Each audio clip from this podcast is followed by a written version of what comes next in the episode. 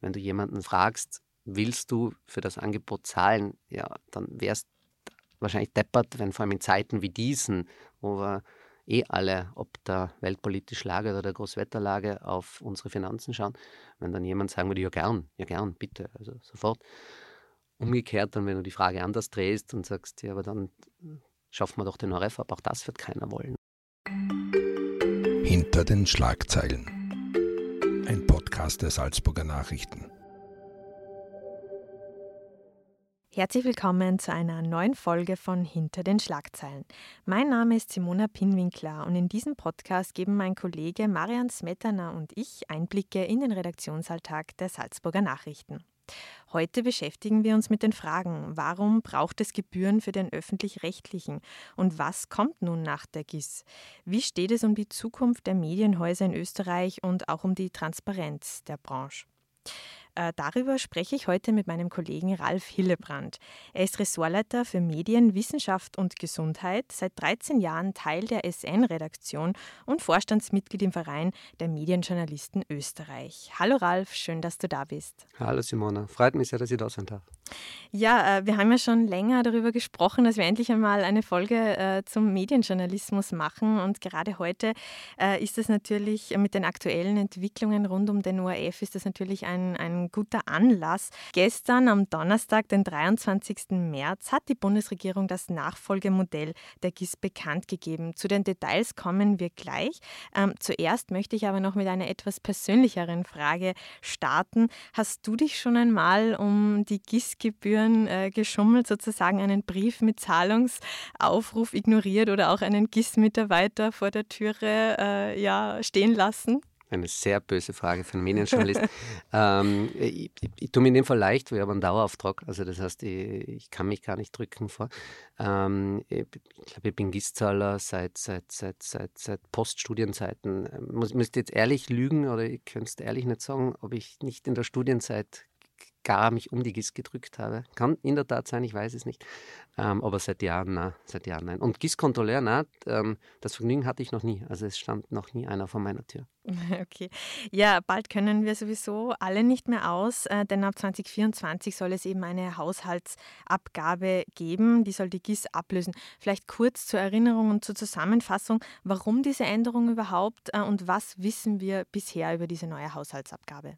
Also über eine ORF-Finanzierung neu wird ähm, medienpolitisch seit Jahren, gefühlt seit Jahrzehnten diskutiert. Ähm, der aktuelle Anlass ist aber ein Urteil des Verfassungsgerichtshofs des VfGH vom vergangenen Juli. Kam damals überraschend, also die meisten Branchenbeobachter haben damit gerechnet, dass das Urteil frühestens nach der Sommerpause kommt, kam dann eben schon im Juli.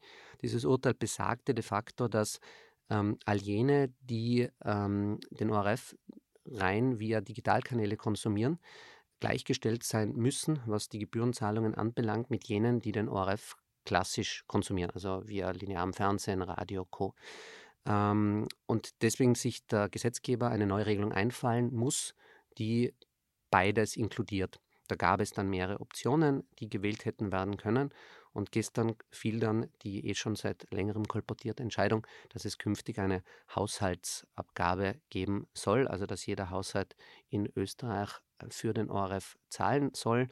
Ähm, der, der, diese neue Haushaltsabgabe trägt den Titel ORF-Beitrag und ähm, soll grob, so zumindest kolportiert oder so zumindest von politisch jetzt mal nach außen getragen, soll grob 15 Euro ausmachen. Ähm, wahrscheinlich sind es 15,20 Euro und dann die große Frage, ob da noch die Länderabgaben dazukommen, also ob Bundesländer da noch was draufschlagen. Das könnte dann in Salzburg zum Beispiel bedeuten, dass dann die Gesamtkosten auf irgendwas so 19, 20 Euro pro Haushalt äh, pro Monat steigen. Ähm, bislang waren es 27 Euro pro Monat, grob. Mhm.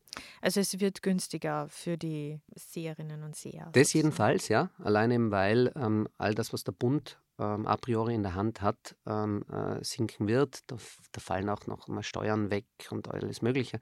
Ähm, das heißt, ja, also pro, also für jene Haushalte, die bereits gezahlt haben, passt in eine Einstiegsfrage, für jene Haushalte, die bereits gezahlt haben, wird es günstiger. Die Haushalte, die bislang nicht gezahlt haben, weniger als null geht nicht. Das heißt, für die wird es freilich teurer. Und ähm, wenn die Schätzungen, die aktuellen stimmen, da gingen in den vergangenen Wochen viele Zahlen die Runde, sollen es 400.000 Haushalte sein, die jetzt neu dazukommen. Mhm.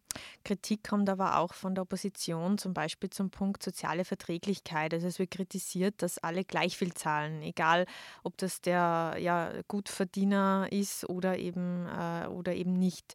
Wie stehst du da dazu? Was gestern mitverkündet worden ist, ist, dass ähm, Sozialbefreiung, die es ja auch schon für die GIS gab, auch weiterhin geben wird. Also ähm, sozial schwache Haushalte sind auch nach wie vor oder werden auch nach wie vor äh, von der Rundfunkgebühr, also auch vom neuen Modell ausgenommen sein. Also nach unten gibt es, gibt es in der Tat eine Staffelung oder zumindest eine Grenze. Ähm, eine, eine Staffelung nach oben wäre in der Tat eine Überlegung wert gewesen. Ähm, gibt es aber so meines Wissens in ganz wenig, wenn nicht, äh, also ich kenne kein einziges Land, wo es es gibt. Ähm, das, das, ist auch wahnsinnig schwer umzusetzen. Also welche Bemessungsgrundlage, wie machst du das mit eben diesen Erst-Zweit-Wohnsitzen? Was ist, wenn in dieser Wohnung drei Leute und der eine verdient gut, der eine verdient schlecht? Was, das, ist, das ist gar nicht so leicht, das zu bemessen und das umzusetzen. Deswegen ist, ich glaube, glaub, die Sozialbefreiung ist da schon das wahrscheinlich maximal Mögliche, schätze ich, meine ich. Weil du jetzt schon andere Länder angesprochen hast, äh, gibt es da unter unseren Nachbarn auch Vorbilder, was die Finanzierung von öffentlich-rechtlichen betrifft? De facto haben, ist das Modell, das wir jetzt einführen, eigentlich von Deutschland und der Schweiz abgeschaut. Also sowohl in Deutschland als auch in der Schweiz gibt es eine Haushaltsabgabe bereits. In beiden Ländern gab es eben ähnlich wie in Österreich zuvor eine Rundfunkgebühr und wurde dann eben auf ein Haushaltsabgabemodell umgestellt. Ähm, die Ausgestaltung ist in beiden Ländern in der Tat anders. Ähm, also unterschiedlich schon mal zwischen den beiden Ländern und wird auch anders sein, wie es jetzt bei uns ist. Ähm, da gibt es verschiedene Nuancen. Ähm, spannend finde ich zum Beispiel in Deutschland ist, ähm, zahlen Unternehmen relativ viel also deutlich mehr, als sie im Altmodell, also im Vorgängermodell gezahlt haben, bis hin zum 13-fachen. Da gab es dann auch mehrere Klagen von deutschen Konzernen gegen dieses, diese neue Ordnung. Ähm, die Klagen sind aber allesamt abgeblitzt. In der Schweiz ist genau Gegenteil oder fast das Gegenteil der Fall. Da sind ähm, Unternehmen ähm, großteils ausgenommen. Also erst ab einer ziemlich hoch bemessenen Umsatzgrenze, erst ab dann zahlst du ähm, die, die Schweizer Rundfunkgebühren. Also die Modelle sind in der Tat unterschiedlich, aber im Kern eben Haushaltsabgabe und deswegen Vorbild für auch das jetzt bei uns eingeführte Modell. Mhm. Ein weiterer Kritikpunkt ähm, war auch von Seiten der Neos, äh, dass es hier eine vertane Chance sei in Sachen Unabhängigkeit des ORF. Ähm, wie kann man das generell, wie würdest du das generell äh, analysieren? Wie unabhängig ist denn der ORF? Also es gibt zwei, es gibt zwei Ebenen. Ähm, und auf der, auf der Ebene der Unternehmensführung ist der ORF zweifelsfrei nicht unabhängig. Das ganze Modell ist politisch durchsetzt der Stiftungsrat, also der, der, das wichtigste Aufsichtsgremium des öffentlich-rechtlichen Rundfunks, ähm, wird zu großen Teilen, also die, die 35 Köpfe, ähm, aber zu großen Teilen ähm, äh, von politischen Instanzen beschickt, den Bundesländern, Bundesregierung und so weiter. Das heißt, da, da, da, klar, also die, die, sind auch in Freundeskreisen organisiert, also die sind ganz stark politisch getriggert. Das, das, das ist, also jeder, der das Gegenteil behauptet, ähm, lügt oder weiß es nicht besser. Ähm, und das ist in der Tat zu hinterfragen. Ähm, jetzt gibt es in der Tat auch Medienwissenschaftler, äh, Medienökonomen, die sagen, das ist das gute, das gute Recht des Staates, weil ähm, das ist ein öffentlich-rechtlicher Rundfunk, ähm, sprich der Staat ähm, äh, hat die Oberhoheit, also darf er auch mitentscheiden, wie dieses Konstrukt äh, bewegt wird, gelenkt wird. Ähm, das Schöne wenigstens ähm, beim ORF ist, dass dank eines relativ starken äh, Redaktionsstatutes diese politische Einflussnahme eigentlich auf Redakteursebene sehr schwer durchdringen kann. Und äh, zumindest für die Kollegen, die wir auch schon seit Jahren begleiten, da kann ich eigentlich für die meisten Hand ins Feuer legen. Also ich glaube nicht, dass da wer auch immer, weiß ich nicht, einen A1 Journalbeitrag gestaltet oder einen ZIP-Beitrag gestaltet, ähm, äh, den Politiker X oder die Politikerin Y dahinter sitzen hat, der irgendwas ins Ohr flüstert. Also ganz im Gegenteil. Ähm, das heißt, die machen unabhängigen Journalismus. Zum Glück. Aber nochmal, auf Unternehmensebene, ja, gibt es diese politische Einflussnahme. Und da bin ich auch der, in dem Fall der, der Ansicht der NEOS und vieler anderer, die gehört hinterfragt. Und das jetzt ähm, bei diesem ORF-Gesetz neu, was jetzt kommen wird, wo die Finanzierung neu geregelt wird und auch vieles andere, dass da aller Voraussicht nach die Gremien nicht angegangen werden, also äh, der ORF nicht entpolitisiert wird, sofern überhaupt möglich, ähm, äh, ist, ist, ist, ist in der Tat schade. Also irgendein Modell hätte man sich da schon durchdenken können, aber ich verstehe, es wäre ein wahnsinniger Eingriff gewesen. Ähm, bin aber auch der Ansicht, es wäre wert gewesen, diesen Eingriff zu machen. Ja, ÖVP-Medienministerin Susanne Raab hat aber dennoch äh, angekündigt, dass es hier deutliche Sparmaßnahmen vom ORF geben muss. Äh, ORF-Generalsekretär Roland Weismann hat dann daraufhin dieses drei, also mehr als 300 Millionen schwere Sparpaket äh, verkündet für den ORF. Was heißt denn das für den ORF konkret und was bedeutet das auch für die österreichische Medienlandschaft, wenn gerade der öffentlich-rechtliche hier radikal einsparen muss? Die Frage ist, ob das wirklich so radikal ist. Also der ORF ähm, hat einen jährlichen Umsatz von grob einer Milliarde. Der ist damit in der Tat ähm, besonders gut aufgestellt. Also ähm, ich habe jetzt die genauen Zahlen nicht im Kopf, aber die RAI in Italien, also der öffentlich-rechtliche Rundfunk in Italien, sendet für 60 Millionen Leute grob, also nicht für neun wie der ORF, also, äh, also deutlich mehr freilich, ähm, hat aber meines Wissens nur und Anführungszeichen das Doppelte an Umsatz.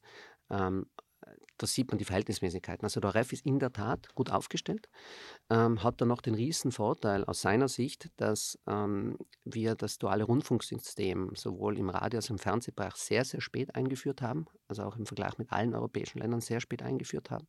Das heißt, er hatte sehr lange eine Monopolstellung und auch der profitierte immer noch. Das ist ein Grund, wieso zum Beispiel in Deutschland die Privatsender viel stärker sind als in Österreich, weil die einfach schon viel länger am Markt sind und viel länger ähm, schon senden durften. So. Lange Rede, kurzer Sinn, also der ORF ist eigentlich gar nicht so schlecht aufgestellt. Und ähm, es gibt in der Tat beim ORF Sparpotenziale, ähm, ganz neutral gesehen. Also das fängt bei diesen auch gestern in der Pressekonferenz von Susanne Raab, also von unserer Medienministerin und von der Sigrid Maurer ähm, äh, mit erwähnten Sonderprivilegien an. Also da gibt es Altverträge im ORF, die sind in der Tat äh, aufgebläht, sondergleichen. Sowas anzugehen macht Sinn, macht in der Tat Sinn, da ist Sparpotenzial da. Ähm, es gibt da und dort ähm, sicher Formate, über die man diskutieren kann. Brauchen wir ein ein ORF 1 am Nachmittag, wo nur Wiederholungen von US-Sitcoms laufen. Historisch gewachsen übrigens, kommt aus der Tyler-Ära, ähm, äh, teilweise auch gegen Teilweise kommt das auch aus Verträgen mit den Hollywood-Studios, also die dann sagen, jetzt wenn du den, die Prime, den Primetime-Film willst, dann bitte kauf mir die Serie mit ab. So. Also es hat schon Hintergründe und machte auch eine gewisse Zeit lang Sinn. Aber heutzutage kannst du das nicht mehr als öffentlich-rechtlichen Auftrag verkaufen, also nicht mehr im Ansatz. Also da gibt es da und dort in der Tat Sparpotenziale. Ja?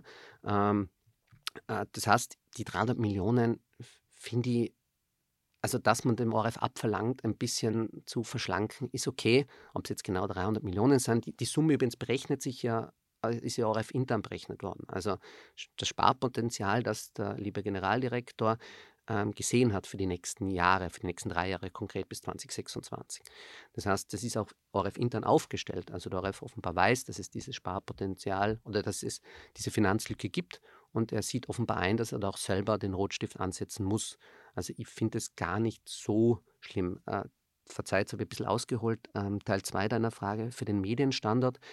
Ähm, wir haben ja eigentlich am Medienstandort die gegenteilige Debatte seit Jahren, nämlich dass der ORF, ob eben der genannten Argumente, wahnsinniger Umsatz, ähm, später, spät eingeführtes duales Rundfunksystem, jetzt bald wahrscheinlich auch nochmal mehr Rechte im Digitalen, dass der ORF ein, also dass die, das den Privaten wahnsinnig schwer macht, am Markt zu überleben. Ähm, das heißt, wenn, würdet ihr eher die Debatte in die schier gegenteilige Richtung führen und sagen, müssen wir nicht bei all dem, was jetzt da gerade passiert, uns eben auch Gedanken machen, wie trotz ähm, eines öffentlich-rechtlichen Rundfunks, den wir alle haben wollen, Großteil Österreicher haben wollen, ähm, trotz eines gesunden öffentlich-rechtlichen Rundfunks auch Privatmedien gut am Markt überleben können. Weil auch die brauchen wir für die Demokratie und, und sehr sogar. Also ein dualer Rundfunkmarkt ist essentiell oder ein dualer Medienmarkt ist essentiell für eine Demokratie. Hm. Jetzt hast du diese Monopolstellung äh, ja gerade sehr gut beschrieben vom ORF. Ja, wie sieht es da aus? Gerade als äh, ja, langjähriger Medienjournalist, äh, Ja, wie ist die Zusammenarbeit mit dem ORF auch unter den Kollegen, äh, aber auch der Konkurrenzdruck äh, gegenüber dem ORF?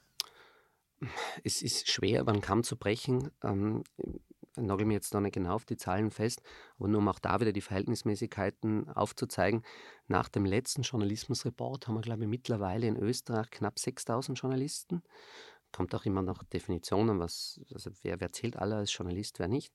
Äh, der ORF hat alleine glaube 3000 irgendwas Mitarbeiter. Sind nicht alle Journalisten, muss man zusagen. Aber da sieht man die Verhältnismäßigkeiten. Also dieser, das ist in der Tat ein Riesentanker, ähm, der es Privatmedien, wie gesagt, da und dort auch schwer macht, gegen ihn anzukommen. Da kommt noch auch das Argument dazu, ähm, der, der, der, Paywalls. Also du kannst ähm, als ORF guten Gewissens staatlich oder von den Bürgern finanziert, ähm, jetzt keine Paywalls einziehen. Das ist im Hintergrund, wieso jetzt zwei so Bezahlplattformen, die der REF so am Rande mitgemacht hat, Flimit und Fidelio, jetzt fallen. Ähm, das heißt, also REF sich klar, jede, jede noch so schöne Hintergrundgeschichte ist frei zu haben. Was heißt das aber für uns Privatmedien? Topos, ist ein neuer Channel, den ORF aufgezogen hat, die machen hintergründige Wissenschafts- und Kulturberichterstattung. Ähm, das ist auch das, was die Salzburger Nachrichten oder viele andere Medien in Österreich machen und gleich gut machen.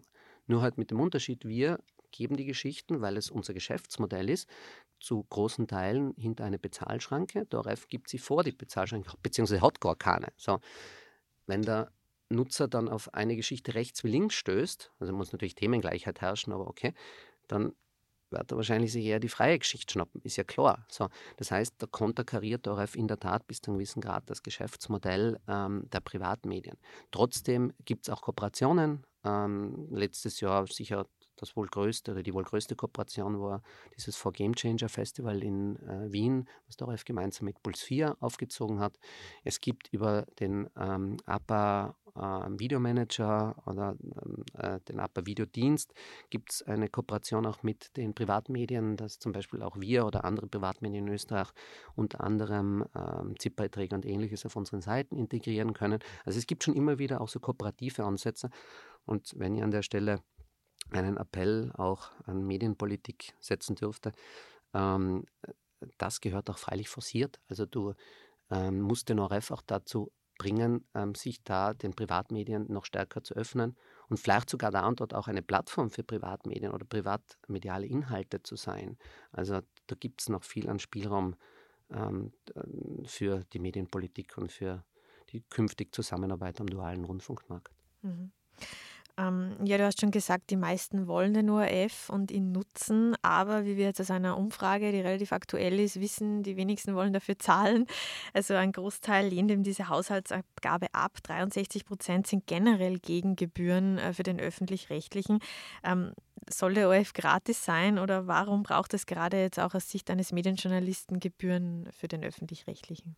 Wir haben das vergangene Woche ganz gut in einer Kolumne abgehandelt. Also der Kollege Bleikner diese Umfragen sind in der Tat kritisch zu hinterfragen, wieso ähm, du kannst eigentlich, egal wie du die Frage stellst, du wirst immer die gewünschte Antwort kriegen.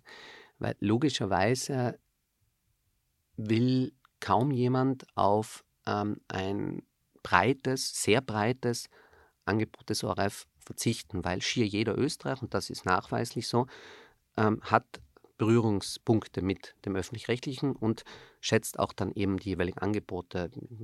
Wir hatten vorher schon ähm, die Gelegenheit, so im Vorgespräch ein bisschen drüber zu plaudern. Ähm, die, die, ich nehme auch mich nicht aus. Ähm, ich stehe mit den Ö1-Journalen zum Beispiel auf und, ähm, weiß ich nicht, schauen wir gern Steinmann Grissemann, Willkommen in Österreich an oder ähm, das ORFAT-Angebot. Freilich steuere ich auch immer wieder mal an äh, und, und, und. Also da gibt es in der Tat sehr viel auf das der Österreicher nicht verzichten will und das wahrscheinlich aus gutem Grund.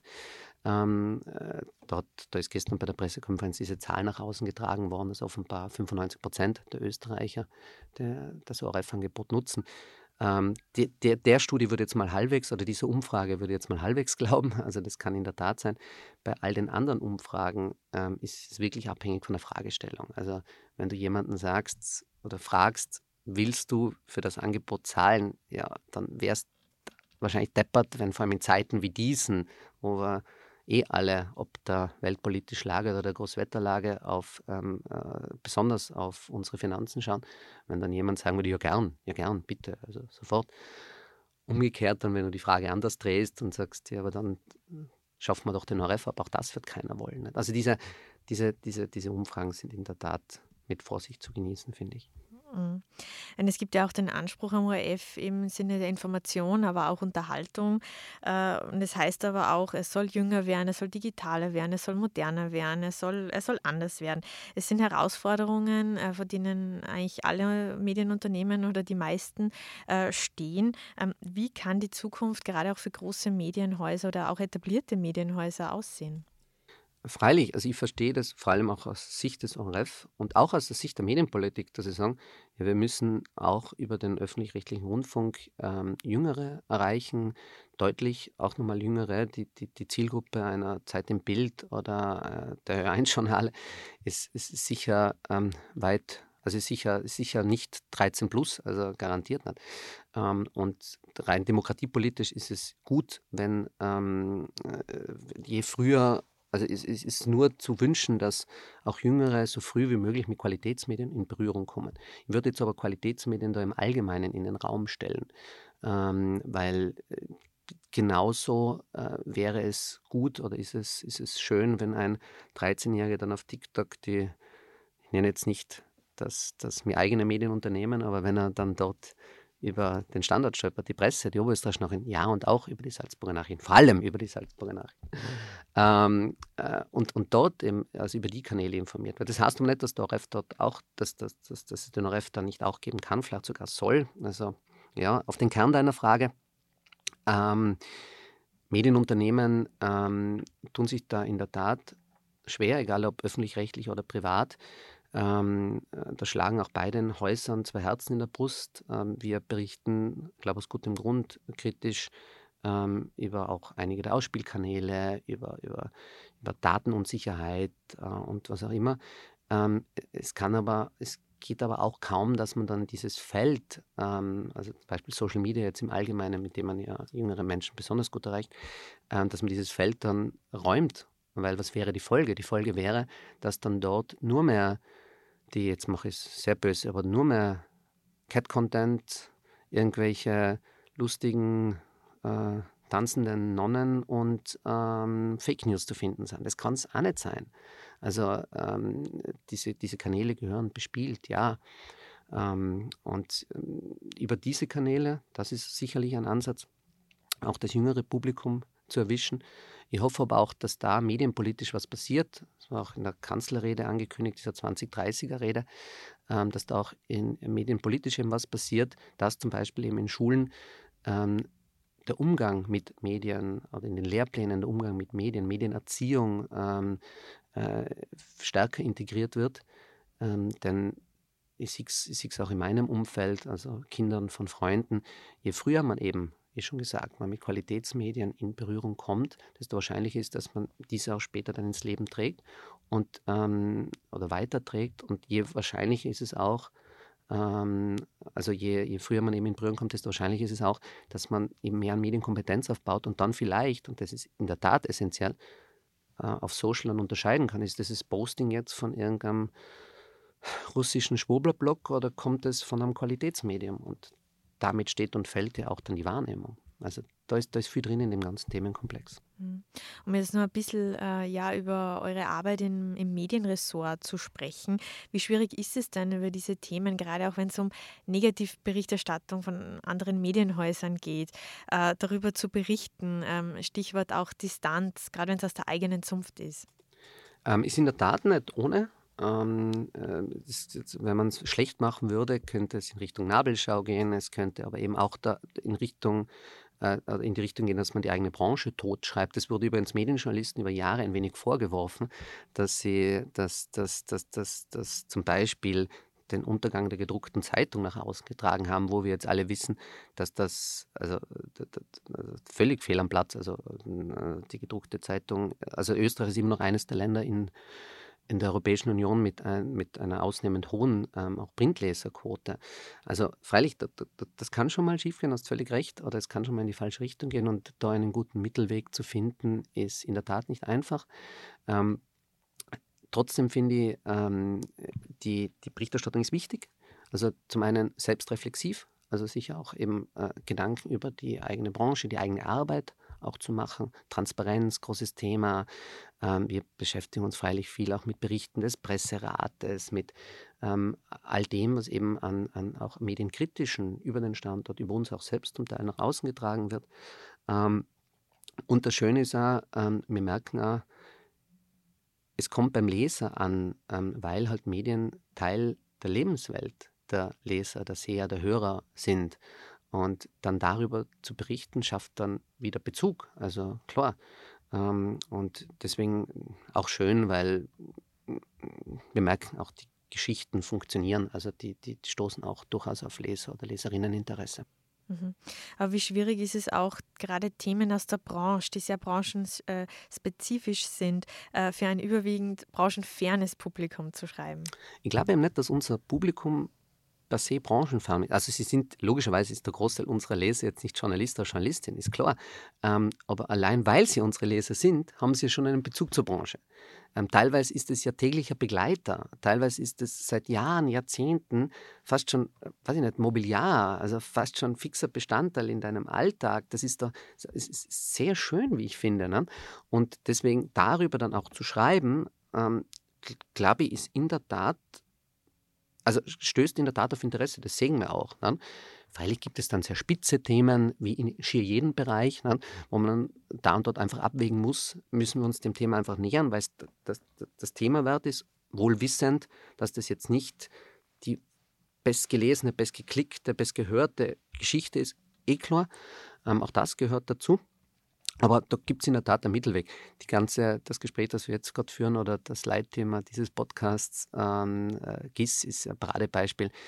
Ähm, das ist auch ein Branchenthema, aber ähm, bewegt auch den Österreicher, die Österreicherin. Also ähm, damit, damit, damit realisiert man in der Tat. Ja. Hm. ja, das haben wir auch in den Online-Zahlen immer gesehen. Also Artikel zur GIS, äh, die werden immer über Tage hinweg äh, sehr gut gelesen. Welche Leserinnen und Leserrückmeldungen bekommt ihr denn im Ressort? Kommt da viel rein? Wie ist denn generell die, ja, die, die Stimmung auch, die ihr dann bekommt? Die GIS regt seit Jahren auf, in der Tat, in alle Richtungen. Ähm, größte Kritikpunkt wie immer bei, das ist jetzt, das ist leicht populistischer Begriff, aber trotzdem bei einer Zwangsabgabe, was es bis zu einem gewissen Grad ja war. Also wenn du ehrlich warst und einen Fernseher zu Hause hattest, hättest du eigentlich GIS auch jetzt schon zahlen müssen. Das heißt, bis zu einem gewissen Grad eben verpflichtend, ähm, also ein gewisser Zwang da. Und dass sowas aufregt, ist klar.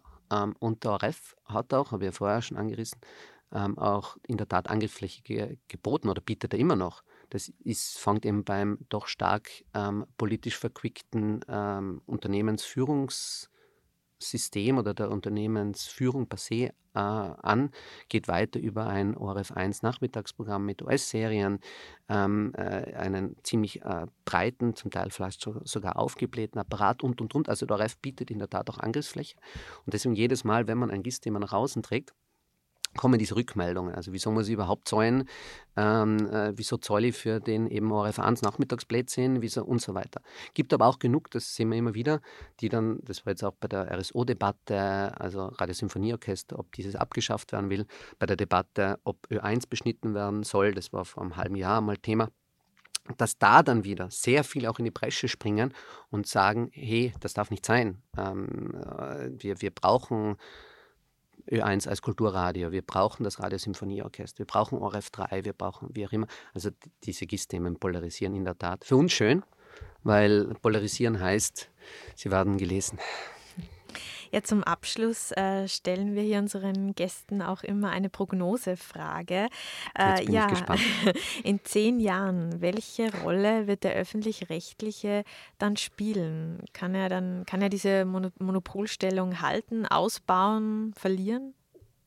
Naja, Monopolstellung stimmt ja per se nicht. Verzeih, ähm, die also logisch, er ist der einzig öffentlich-rechtliche Rundfunk in Österreich, klar, ähm, aber er ist ja nicht allein am Medienmarkt. Nicht? Und ähm, er wird auch in zehn Jahren nicht alleine am Medienmarkt sein. Also ihm wird es freilich noch geben, also da bin ich, bin ich davon überzeugt. Aber diese Vormacht natürlich auch Vormacht, im Sinne der Vormacht Größe es, und des Angebots. Eine Vormacht ist es, eine Vormachtstellung ist es in der Tat.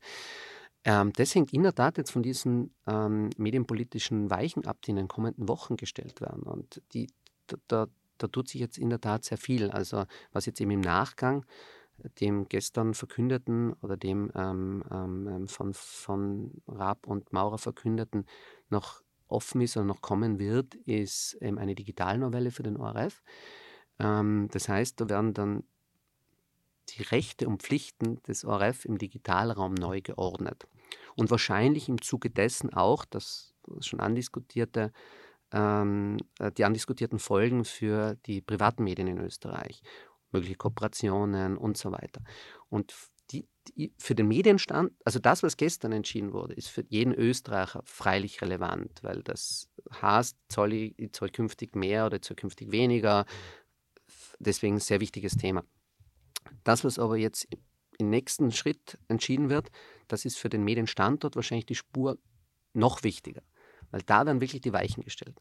Und wenn dann die Digitalnovelle oder die Pläne zur Digitalnovelle samt eben der Implikationen für die privaten Medien vorliegen, ähm, dann tue ich mich leichter, diese Frage zu beantworten. Dann kann ich da leichter sagen, wie es dann vielleicht in zehn Jahren aussieht. Ähm, passé, glaube ich, so viel kann man schon festhalten, den ORF wird es in zehn Jahren auch noch geben. Ähm, er wird wahrscheinlich immer noch gut Quote haben, egal ob im Fernsehen, Radio, Co. Wenn ich mir jetzt ein Idealszenario malen wollen würde, wäre es natürlich schön, wenn ähm, Privatmedien dann in ähnlich starker Form ähm, äh, am, am, am, am, Markt, immer noch am Markt sind, vielleicht sogar noch stärker eben am Markt sind, als sie es jetzt sind, weil ich wirklich davon überzeugt bin, und das sage ich nicht nur als Branchenvertreter, dass eben der duale Medienmarkt für unsere Demokratie wahnsinnig wichtig ist. Also dass wir nicht nur einen, einen ORF brauchen, sondern dass wir auch starke Privatmedien brauchen. Ja, wir werden, also ihr werdet da auf jeden Fall dranbleiben, du und dein Ressort. Äh, ja, mit diesem Ausblick äh, schließen wir das Gespräch ab. Ich danke dir für deine Zeit und für die Einblicke. Ich sage danke, dass ihr da sein dürfen. Es war wie immer sehr angenehm. Danke dir. Danke. Ja, und bei den Hörerinnen und Hörern bedanke ich mich für das Interesse. Haben Sie Fragen oder Anregungen zu dieser Folge, dann schreiben Sie uns gerne an podcast.sn.at. Alle weiteren Podcasts der Salzburger Nachrichten hören Sie auf www.sn.at slash podcasts und allen gängigen Podcast-Anbietern. Bis zum nächsten Mal. Das war ein Podcast der Salzburger Nachrichten. Redaktion Simona Pinwinkler und Marian Smetana. Wenn Sie mehr wissen wollen, besuchen Sie uns im Internet auf www.sn.at.